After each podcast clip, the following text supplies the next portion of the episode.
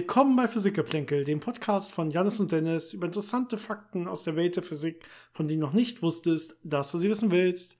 Hallo Janis. Hallo Dennis. Wenn ich das richtig sehe, bist du wieder zu Hause, so ganz normal und Ich so. bin, ja, soll, soll manchmal ja nicht so, vorkommen. nicht so oft, weil du ja irgendwie, ja, na, du reist ja schon ein bisschen, kommst ein bisschen rum.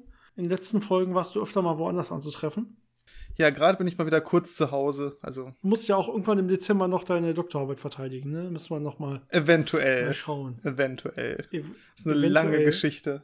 Okay, okay, okay. Ja, Ja. Dann, dann machen wir das lieber wann anders nochmal. Ich meine, nicht, dass die Leute sich jetzt erschrecken oder so. Äh, es hat eher mit Heizungsproblemen zu tun, als mit irgendwelchen anderen Formalitäten. Ja. Ja. also online würde es bestimmt zur Not gehen, weil die Leute ja äh, bei sich zu Hause noch ein bisschen wärmer leben dürfen. Aber wenn im Institutsvorlesungssaal äh, oder wo auch immer ihr das Seminarraum ihr das macht, dann wie viel Grad dürft ihr machen? 16 oder Ich glaube so? 16, ja. Dann ja, könnte es zu kalt sein für eventuelle Zuhörer.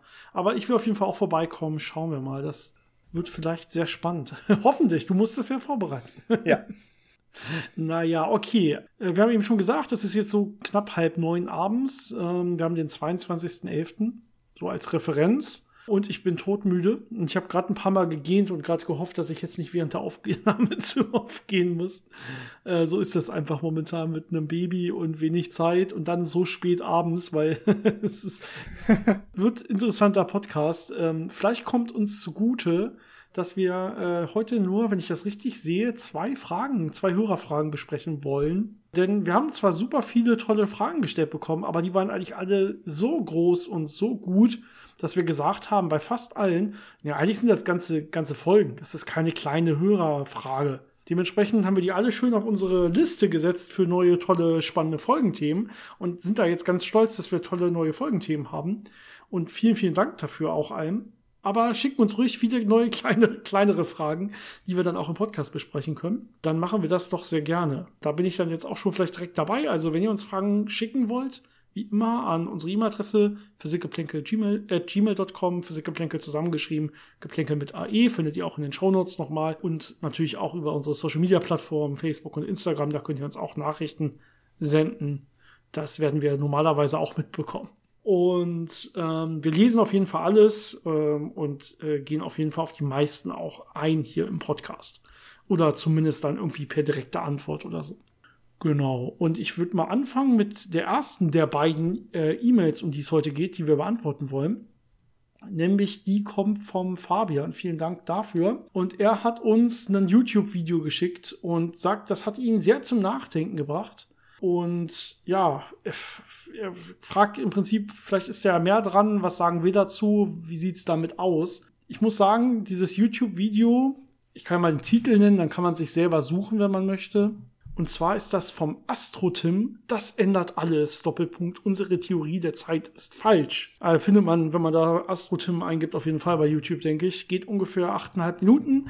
Äh, die Zeit hatten wir jetzt leider gerade nicht. Äh, aber wir haben es mal so auf doppelter Geschwindigkeit kurz überflogen und haben ungefähr verstanden, worum es geht. Und vielleicht können wir kurz darauf eingehen. Also er sagt selber, die Theorie der Zeit ist falsch. Und er beruft sich auf ein paar Paper, die rausgekommen sind von äh, theoretischen Physikern die sich Gedanken gemacht haben über andere Modelle, die vielleicht zum Beispiel äh, die dunkle Energie im Universum besser erklären können, weil na, da sind wir noch relativ offen auf äh, der Seite der Physik. Wir haben ja relativ wenig Ahnung, was es mit der dunklen Energie wirklich auf sich hat und mit dieser beschleunigten Expansion des Universums. Und die sagen, es könnte sein, dass, also, dass es schon ganz normal die Expansion des Universums gibt, aber dass diese Beschleunigung, also der beschleunigte Teil der Expansion, dass der theoretisch, wenn man das hinschreibt, sieht das wohl ganz gut auf, aus auf den ersten Blick, dass der daher rühren könnte, dass die Zeit nicht konstant ist, sondern dass die Zeit sich, ähm, je älter das Universum wird, dass die Zeit quasi langsamer vergeht. Und wenn man so eine nicht konstante Zeit quasi mit reinnimmt in die Gleichung und so, dann könnte das diese beschleunigte Expansion des Universums erklären. Sprich, die wurde, das Universum würde gar nicht beschleunigt expandieren. Das sehe nur so aus für uns, weil sich in Wirklichkeit unsere Zeit anders verhält, als es die Zeit war vor ein paar Milliarden Jahren. Ja. Ja, wie stehen wir jetzt zu der Theorie, Hannes? Was sagst du? Ja, also wir haben das jetzt nicht im Detail uns angeschaut, aber höchstwahrscheinlich ist das eine valide Theorie, ähm, valide theoretische Überlegungen, die mathematisch äh, vermutlich auch passen werden. Man kann ja bei diesen ganzen Sachen sehr viel rumspielen, sehr viele Ansätze ausprobieren, sehr viele Erklärungsmöglichkeiten finden, ähm, die da auch vielleicht reinpassen. Die große Frage ist ja dann am Ende, was macht das Modell anders als unsere herkömmlichen Modelle? Was macht es einfacher? Und macht es irgendwelche konkreten Vorhersagen, wo man das testen kann? Ne? Also wenn das jetzt zum Beispiel äh, sagt, ja, wir haben keine beschleunigte Expansion durch eine dunkle Energie, sondern wir haben eine Zeit, die langsamer wird und dadurch sieht das so aus, dann ist natürlich die Frage, warum wird die Zeit langsamer? Haben wir dunkle Energie, die die Zeit verlangsamt, die wie so ein, äh, ja, so ein zäher Schleim die Zeit irgendwie aufhält? Dann müsste man natürlich auch da wieder anfangen zu gucken, woher kommt das, was ist das, was steckt dahinter, was bedeutet das? Und ähm, dann ist natürlich, wie gesagt, die Frage, kann ich das testen? Kann ich gucken, äh, ob weit entfernte Galaxien irgendwie sich ein bisschen anders verhalten, dass man sieht, dass da die Zeit anders vergeht? Kann ich das unterscheiden? Wenn nicht, und äh, nach unseren aktuellen äh, Experimenten und Modellen ist es ja eigentlich alles relativ konsistent, also scheint es da keinen großen Unterschied zu geben. Äh, wenn nicht, wodurch kann ich es dann unterscheiden, wenn es sonst alles genauso vorhersagt, wie es aktuell ist? Ne? Also nur weil die theoretische Erklärung dahinter eine andere ist, macht das ja erstmal keinen Unterschied, wenn das, das gleiche, die gleiche Realität beschreibt, dann kann man sich am Ende aussuchen, welches Modell man schöner findet oder einem besser passt. Ähm, es ist ja wichtig, dass ein Modell irgendwo eine andere Vorhersage macht, äh, wo man es von anderen Modellen unterscheiden kann. Und dann sagt man, okay, das Modell ist jetzt besser, das erklärt das alles schöner. Die Modelle, die wir verwenden, sind ja immer schon sehr gut getestet experimentell. Ne? Das heißt, man, wenn man so eine neue Theorie oder neues Modell, ne, das Wort Theorie ist da jetzt ein bisschen, muss man vielleicht immer ein bisschen auffassen, ist eher ein Modell oder so, weil es ja eben noch nicht unterfüttert ist mit irgendwelchen experimentellen Befunden. Äh, aber wenn man sowas aufstellt, so ein neues Modell, muss es immer zwei Sachen können. Einmal muss es natürlich die experimentellen Gegebenheiten, die bisher da sind, die muss es genauso gut beschreiben können, mindestens wie die Modelle, die man bisher hat. Und darüber hinaus muss es eben, so wie du gesagt hast, auch noch andere Sachen vorhersagen können. Ja, diese Vorhersagekraft muss da sein. Und zwar muss es sie woanders hersagen als die äh, Theorien oder die, die Theorie, die bisher da ist, im Prinzip. Äh, ansonsten macht es keinen Sinn. Man könnte jetzt sagen, okay, mathematisch sind zum Beispiel diese Modelle äquivalent. Man kann sagen, okay, wir, es ist quasi gar kein Unterschied in den Gleichungen da, äh, wenn ich entweder sage, das Universum expandiert, beschleunigt oder die Zeit verlangsamt sich. Aber wenn es da dann kein, ja, kein Unterschied letztendlich mathematisch geht und ich das andere, das eine in das andere einfach umformen kann, dann wäre es auch dasselbe, dieselbe Theorie, dasselbe Modell. Ja, das ist dann eine andere Interpretation im Prinzip desselben mathematischen Modells. Das heißt, das wäre keine Änderung. Man muss wirklich eine Änderung irgendwo haben, die man dann auch experimentell nachweisen kann. Und ja, da ist man an der Stelle, glaube ich, noch weit entfernt. Ähm, es ist eher so ein Anfang, so ein paar Paper habe ich dazu gefunden, die dazu geschrieben wurden. Ähm, aber eine spannende Idee, die man durchaus weiter verfolgen kann. Vielleicht arbeitet man ja irgendwann mal was aus, was man dann wirklich experimentell testen kann, wo man Experimente zu aufbauen kann. Das wäre es dann durchaus wert, denke ich. Ja, es ist ja mal so ein bisschen das, was bei den theoretischen Physikern äh, nicht so ganz gesehen wird. Da heißt es dann immer, ja, die sind von der Realität so weit entfernt und spekulieren nur. Ja, ja, aber man muss ja erstmal spekulieren und man muss ja erstmal anfangen, irgendwelche Modelle auszuarbeiten, um dann am Ende zu Vorhersagen zu kommen, die man dann auch experimentell testen kann. Also ähm, da muss man den Leuten schon ein bisschen Zeit lassen, dass sie da rumspielen und ausprobieren und äh, möglicherweise was Neues finden. Genau. Dann äh, haben wir die nächste und letzte Frage für heute, äh, nämlich von Andreas. Und ähm, der hat äh, unsere Folge zur Mondentstehung gehört und hat sich so ein bisschen gefragt, warum hat der Mond eigentlich keine Atmosphäre? Er sagt, er kennt selber diese klassische Antwort, dass er irgendwie nicht genug Masse hat, nicht genug Gravitation hat. Aber irgendwie muss doch das noch ein bisschen spezifischer gehen. Da muss doch ein bisschen mehr dahinter stehen, stecken. Er sagt, wahrscheinlich sind am ehesten Masse, Planeten, Radius und Temperatur maßgebende Parameter. Ähm, aber irgendwie kann ja eine Atmosphäre vielleicht gar nicht richtig stabil sein. Er schreibt selber, weil ja ein geringer Schwanz in Anführungsstrichen der, äh, Strichen der Maxwell-Verteilung äh, immer quasi groß genug ist, immer hoch genug, ener genug Energie hat, dass diese Teilchen Fluchtgeschwindigkeit erreichen und quasi entkommen können dem Planeten. Und dementsprechend, ja, wäre es doch zumindest ein Problem, wenn man irgendwie die klare Atmosphärengrenze definieren wollen würde, oder? Ja, das ist auf jeden Fall richtig. Man kann nie eine exakt äh, klare Atmosphärengrenze definieren, weil immer noch Teilchen noch mal ein bisschen weiter äh, zufällig kommen können, weil sie doch noch mal mehr Energie bekommen haben. Man einigt sich dann immer drauf, dass man sagt, ab einem bestimmten Druck oder ab irgendwelchen bestimmten Eigenschaften äh, sagt man, okay, hier hört jetzt der Hauptteil der Atmosphäre auf und der Rest ist dann so ein bisschen äh, drumherum gesprenkelt. Ähm, aber die, die ersten Aussagen waren auch schon sehr richtig. Es kommt natürlich auf die Masse an, das heißt auf die Gravitation, wie stark die auf die Teilchen wirkt, die so eine Atmosphäre äh, ausmachen. Dann hat man natürlich das immer gegen die thermische Energie von den Teilchen, also wie schnell bewegen die sich, welche Temperatur haben die. Je höher die Temperatur ist, desto leichter können die natürlich Fluchtgeschwindigkeit erreichen und entkommen. Das heißt, es ist so ein Wechselspiel aus, wie stark ist die Gravitation und wie hoch ist die Teilchenbewegung. Was man aber nicht vergessen darf, selbst bei einem ja relativ kühlen Planeten, wo die Energie eigentlich nicht ausreichen sollte von den Teilchen und wo die Gravitation einigermaßen groß ist, äh, kann es trotzdem sein, dass keine Atmosphäre bestehen bleibt, jedenfalls nicht für lange. Und das hat meistens den Grund, dass ein Magnetfeld sehr hilfreich ist, gerade bei Planeten, die ein bisschen näher an Sonnen dran sind, die vielleicht auch aktiver sind oder ein bisschen aktiv sind in so einem Sonnenwind oder auch kosmische Strahlung. Das heißt, alle möglichen hochenergetischen Teilchen, die auf so einen Planeten einprasseln, die sorgen natürlich auch dafür, dass Atmosphäre verloren geht. Die geben den ganzen Atmosphärenmolekülen einen Kick und äh, schmeißen die aus der Atmosphäre raus und können so einen Planeten äh, damit auch in nicht allzu langer Zeit, also auf kosmischen Skalen, äh, von so einer Atmosphäre befreien. Dann mhm. kann es natürlich sein, dass der Planet selber immer noch genug Gas nachpumpt, ne, dass irgendwas ausgast oder aus dem Inneren Gas frei wird, dass quasi die Atmosphäre wieder aufgefüllt wird. Aber ich glaube, meistens ist es wirklich so, wenn kein vernünftiges Magnetfeld da ist, dass diese Teilchenströme, die von außen kommen, irgendwie ableitet oder abhält, dann ist so eine Atmosphäre mit der Zeit doch eher verloren. Ja, aber er hat ja auch recht, wenn er sagt, ne, wegen dieser Maxwell-Verteilung hat man irgendwie immer ein paar Teilchen, die abhauen werden. Na, einfach, man muss sich das vorstellen, einfach quasi mit genug Zufall werden immer zwei Teilchen genau so zusammenstoßen, dass eins dieser Teilchen so schnell von der Erde wegfliegt, quasi, dass es äh, eben Fluchtgeschwindigkeit erreicht. Und das wird hier und da immer mal wieder passieren. Das heißt, wenn man eine konstante Atmosphäre halbwegs erhalten will, muss entweder das passieren, was du gesagt hast, ne, dass man eben Ausgasung hat aus dem Inneren des Planeten, der dann das irgendwie so halbwegs ausgleicht. Äh, oder man muss halt Teilchen dann nach und nach auch in ähnlichen Raten wieder einsammeln.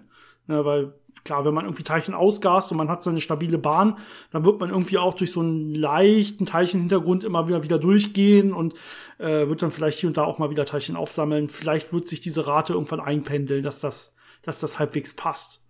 So, dass man die Atmosphäre halten kann. Aber klar, Sonnen Sonnenwinde, großes Problem. Gut, okay. Ja, dann hoffe ich, die Frage ist damit halbwegs vernünftig beantwortet. Und das war's, wie gesagt, auch schon. Vielen Dank. Schreibt uns bitte viel, viel mehr Fragen. Wir freuen uns über alles. Und ähm, ja, das Folgenthema heute war quasi äh, uns vorge wurde uns vorgelegt und wir konnten uns nicht wehren, wenn man so will. Denn wir haben ja den schönen Artemis 1 Start Richtung Mond miterlebt, miterleben dürfen in den letzten Tagen. Mhm. Und da müssen wir natürlich hier was, ein paar Worte drüber verlieren, ne? Ist auf jeden Fall klar. Ich meine, vielleicht mal ganz kurz vorweg, wir sind jetzt hier irgendwie kein Wikipedia-Artikel, der wir vorlesen und wir haben uns auch nicht seitenweise irgendwelche Sachen vorbereitet mit irgendwelchen äh, genauen Antrieben, die da verwendet wurden und so. Wir können einfach mal so ein bisschen darüber sprechen, was wir so mitbekommen haben, was wir spannend finden, wie wir das sahen. Ähm, also so ein bisschen Hintergrundinfos vielleicht von uns oder so. Ähm, mehr als äh, alles andere findet ihr dann bei Wikipedia, wenn ihr euch genauer informieren sollt, äh, wollt. So können wir das vielleicht sagen. Oder bei YouTube hinterlegt mit sehr schönen Bildern. Ähm, ich bin sogar Richtig. letzte Woche aufgestanden, rechtzeitig, äh, um mir den Start anzugucken. Und es war auch ganz gut, dass es nicht allzu lange verzögert wurde. Das heißt, ähm, ich konnte dann auch relativ schnell mich nochmal hinlegen, äh, nachdem ich das gesehen habe. Aber es war schon sehr spektakulär. Diese riesig große Rakete, das ist ja Artemis 1, heißt das Gesamte. Das besteht aus der SLS, aus dem Space Launch System. Ne, das ist dieser ganze Antrieb.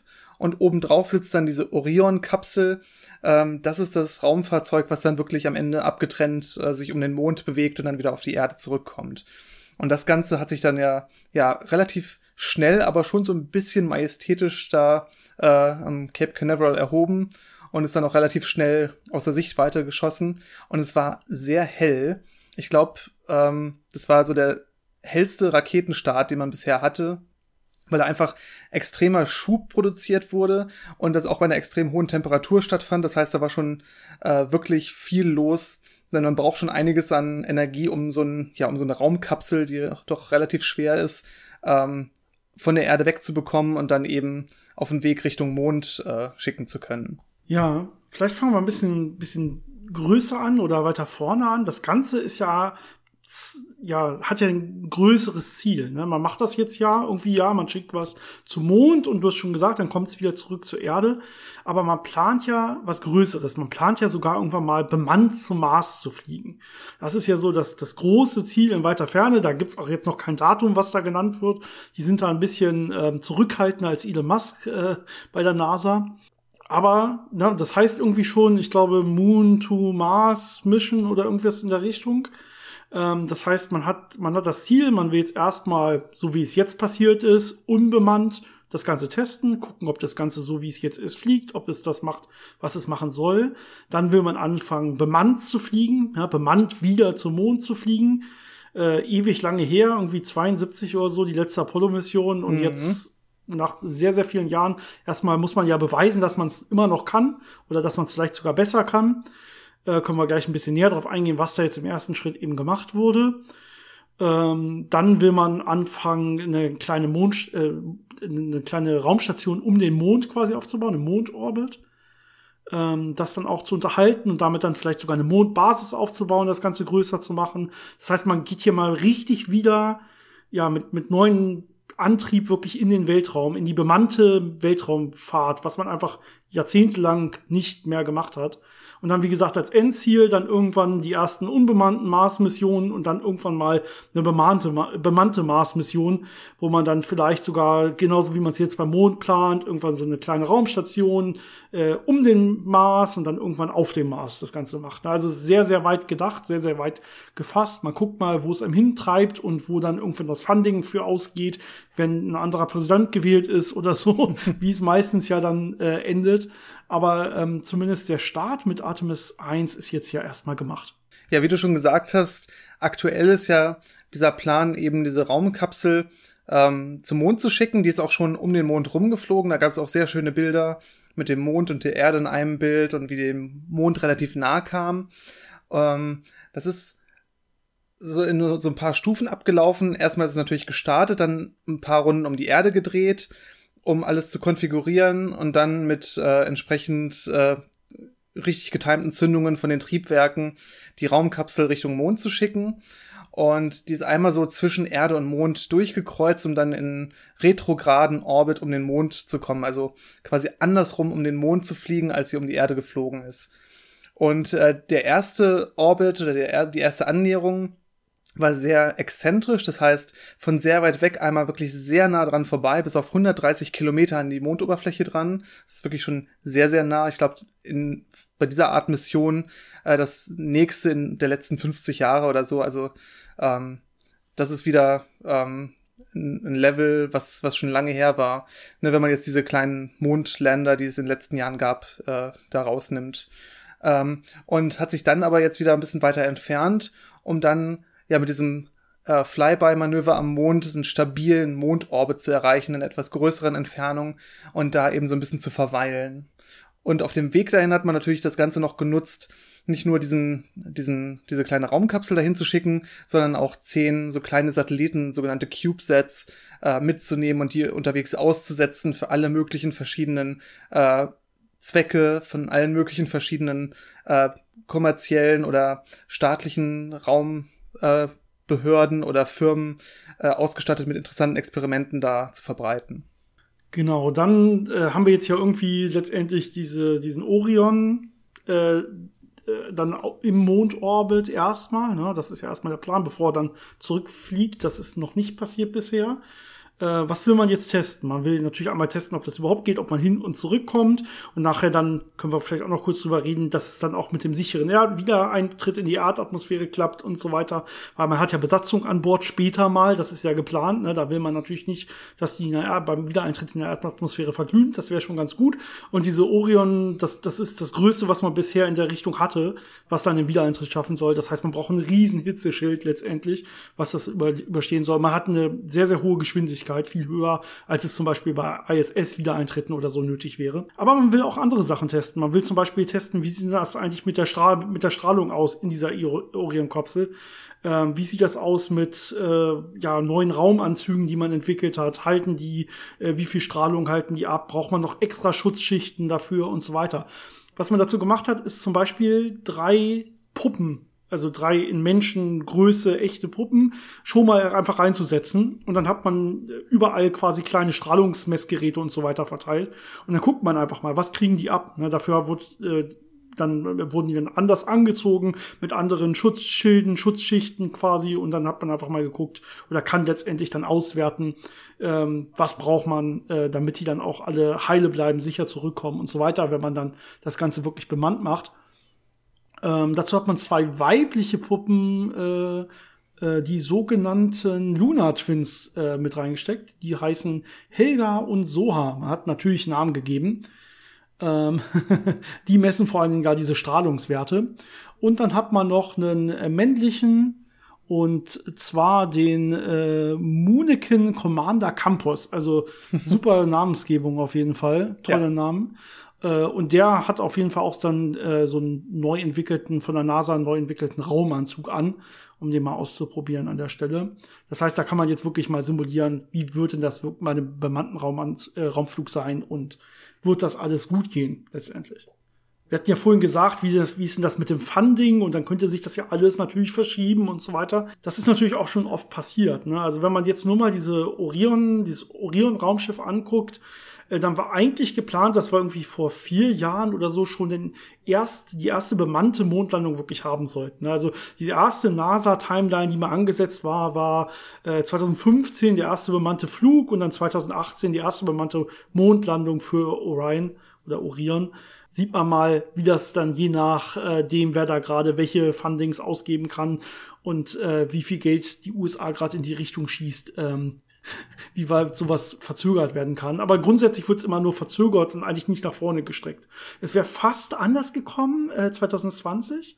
Da hat man, da war gerade der große letzte Wahlkampf von Trump und der hat gesagt, okay, eigentlich wäre es cool, wenn wir das Ganze jetzt noch hochbringen würden. Das würde mir im Wahlkampf auf jeden Fall helfen. Hatte man überlegt, okay, ja, die große Trägerrakete ist noch nicht fertig. Was machen wir dann? Wir könnten es irgendwie aufteilen auf eine Falcon Heavy und so. Da müsste man es aber in zwei Teilen hochschießen. Besser geht's gerade nicht. Und dann müsste man es im Erdorbit, müsste man es irgendwie modular bauen und im Erdorbit zusammensetzen und dann von da aus dann letztendlich zum Mond fliegen. Das war dann aber doch ein bisschen viel äh, Aufwand und hat man dann doch so schnell nicht hinbekommen, äh, so dass man es dann doch noch mal verschieben musste. Also es wäre fast das Unmögliche passiert, dass mal so ein Projekt vor nach vorne gezogen worden wäre politisch. Äh, wurde dann aber doch nicht gemacht und es wurde jetzt dann letztendlich richtig gemacht. Was man noch zu Orion sagen kann, ist, dass das im Prinzip europäisch ist. Ja, es steht zwar NASA im Prin äh, äh, erstmal drauf und äh, es ist auch nicht auch ein NASA-Raumschiff, aber das Ganze ist ja modular auch hergestellt, noch mit eigenem Antrieb und so weiter. Und diese ganzen kleineren Module sind eigentlich alles ESA-gefertigte Module, also von der Europäischen Raumfahrtbehörde und äh, alles Europä von der europäischen Seite. Das ist auch das erste Mal, dass wirklich die NASA sich für so ein Raumschiff komplett auf ja ausländische Module quasi verlässt. Ja, von der NASA kommt ja vor allem dieses ähm, SLS, also dieses äh, Space Launch System, was ich ja eben schon erwähnt hatte. Das heißt so der ganze ähm, große Raketenantrieb für den ersten Schub. Ähm, wobei das auch eine ganz interessante Geschichte ist. Man hat ja diese zwei Feststoffbooster, die außen dranhängen. Ähm, da ist relativ viel äh, Aluminium und Aluminiumverbindungen drin, die dann schön verbrennen und sehr viel Schub leisten. Und ähm, der Hauptraketenteil hat dann nochmal vier Triebwerke, die auch nochmal schön ähm, Schub machen. Und all diese Komponenten, diese Haupttriebwerke und auch diese Booster basieren auf oder sind teilweise fast eins zu eins kopiert von alten Space Shuttle Missionen. Das heißt, man hat sich da einfach der bekannten Technologie bedient, die man schon hatte, die ganz gut funktioniert, das noch so ein bisschen abgewandelt und ein bisschen erneuert und daraus jetzt ja dieses diese ähm, Rakete gebaut, die eben auch sehr gut funktioniert hat. Ne? Also das heißt, man muss nicht immer alles komplett ja. neu erfinden, sondern es ist oft äh, der bessere Weg, sich auf die guten Sachen zu besinnen, die man schon mal gemacht hat und darauf dann ja irgendwas äh, leicht Neueres aufzubauen. Genau, für den Rückflug werden wir noch mal ungefähr auch dann zwei Wochen brauchen. Es wird ähnlich passieren, ne, dass man dann auch wieder da die Triebwerke zündet und dann Richtung äh, Erde sich aufmacht auf ähnlichem Weg und dann wie so oft, äh, ich glaube im Pazifik, das Ganze, na, da wo es, wo es quasi am, am wenigsten Hindernisse geben kann, wo man am wenigsten irgendwas treffen kann, äh, das Ganze irgendwie zur Landung bringen will. In dem Fall äh, natürlich vor allen Dingen den, den Teil, der dann letztendlich die Menschen mit an Bord hat, die dürfen nicht verglühen. Ich hatte vorhin schon mal angesprochen, ne, dass man da diese extremen Umstände, sehr, sehr hohe Geschwindigkeit, weil man von weit draußen kommt mit viel Geschwindigkeit, die muss irgendwie abgefangen werden. Das heißt, gibt natürlich, äh, je nach Geschwindigkeit, äh, wird man umso mehr quasi äh, getroffen von den Atmosphärenteilchen, die schon da sind. Na, und dann gibt's ja auch diese schöne, man sieht, man sieht das ja teilweise dann immer, dieses schöne Brennen, was dann passiert. Das ist diese, ähm, ja, die ionisierte Strahlung, die man quasi auseinandergehauen hat, weil man mit Schwung auf die Atmosphäre trifft. Die wird dann wieder reionisieren, die wird wieder zusammenkommen und dabei wird dann sehr, sehr viel Energie als Strahlungsenergie frei. Das heißt, das große Brennen, was man normalerweise sieht, ist äh, eigentlich nicht, dass man trifft, sondern das, was nach dem Treffen dann passiert, wenn man wieder eintritt. Und ja, dieser Hitzeschild muss natürlich sehr, sehr groß sein, sehr, sehr, sehr glatt sein. Das ist immer schwer, was Großes glatt zu bekommen. Janis, das kennst du, glaube ich, von Spiegeln, wenn man das mal probiert an der Stelle. Oh ja, große Herausforderung. Ja, und das ist noch deutlich größer als die Spiegel, die ihr verwendet. Da darf natürlich, ja, sollte, wenn da irgendwie eine Unebenheit ist, eine Stelle, die Sachen absorbieren kann, ne? Das ist immer das große Problem. Dann wird da sehr viel Wärme deponiert auf dieser Stelle. Das heißt, da wird sich dann ganz viel Wärme ansammeln. Es wird sehr, sehr schnell heiß werden und da wird es dann halt irgendwie reißen oder platzen oder wie auch immer. Solche Stellen muss man einfach vermeiden. Es darf quasi keine Angriffsfläche geben auf dieser großen auf dieser großen Fläche dieses Hitzeschildes und das ist eben super, super schwer zu machen. Ich glaube, aus dem Laser-Business kennst du das genauso, wenn man sehr, sehr starke Laser hat und dann da eine kleine Stelle ist, wo man eben nicht schöne Reflexionen hat, sondern wo, wo absorbiert wird, dann wird die auch sofort irgendwie kaputt gehen. Ja, das ist ein sehr bekanntes Problem bei Spiegeln. Genau das gleiche Spiel. Wenn man eine Stelle hat, wo dann das Licht absorbiert werden kann, dann wird es natürlich da auch die Eigenschaften schlechter machen an der Stelle und in der Umgebung und dann wird immer mehr Absorptionen stattfinden können und dann hat man am Ende äh, ein geschmolzenes Stück Glas da irgendwo. Das will man nicht haben, wenn da noch vier Leute mit an Bord sitzen. Äh, genau, also apropos vier Leute, später sollen es dann mal vier Leute werden, glaube ich, bei den ersten bemannten Missionen in dieser Orion-Kapsel. Auch wenn man es jetzt mit drei Puppen erstmal testet. Da sind theoretisch vier Plätze. Genau, und dann, äh, man plant, glaube ich, schon direkt in der Nähe von so einem Rettungsschiff zu landen, um die dann relativ zügig dann doch aus dem Pazifik befreien zu können. Ähm, das sollte hoffentlich dann einigermaßen klappen. Ja, ich glaube, wir haben jetzt so die, die wichtigsten und interessantesten Aspekte davon einmal besprochen. Und ähm, jetzt muss man mal gucken, was da noch an, an interessanten Erkenntnissen rauskommt. Aber wahrscheinlich ist dann der nächste Schritt wirklich in ein paar Jahren wenn es dann an die bemannte Mission geht, wo es dann nochmal sehr, sehr spannend wird und, und äh, sehr viel Aufmerksamkeit geben wird. Genau, ja, stimmt. Und ja, Folge ist relativ kurz. wir hatten es wahrscheinlich schon äh, im Hinterkopf angekündigt. Ich weiß nicht, ob wir es laut gesagt haben. Nee, deswegen ja. Weil meistens sagen wir es, meistens sagen wir es ja am Anfang einmal laut und dann stimmt's nicht letztendlich. Wenn man es mal nicht sagt, dann kann es klappen, Janis. Ich bin todmüde. Ich muss irgendwie versuchen, Schlaf zu finden. Ich hoffe, du verstehst es. Ja. Ich hoffe, ich konnte noch einigermaßen klar reden. Ich muss dazu sagen, ich hatte den ganzen Tag auch Meetings auf der Arbeit. Also ich freue mich gleich irgendwie einen Tee zu trinken und einfach nichts mehr zu sagen. Viele von euch kennen vielleicht dieses Bedürfnis, irgendwann mal auch Pause zu machen. Ich hoffe, meine Stimme macht morgen noch mit. Gut, ich wünsche allen wunderschöne zwei Wochen. Da hören wir uns ja wieder in unserem aktuellen Takt. Janis, dir auch. Vielleicht hören wir uns ja. schon vorher wieder. Vielleicht irgendwie Auf nächstes Wochenende oder so. Wir können mal schauen. Und genau, habt eine wunderbare Zeit. Jetzt wird's ja doch schon Winter aktuell und zieht euch warm an entsprechend. Macht's gut, bis dann, ciao. Bis zum nächsten Mal.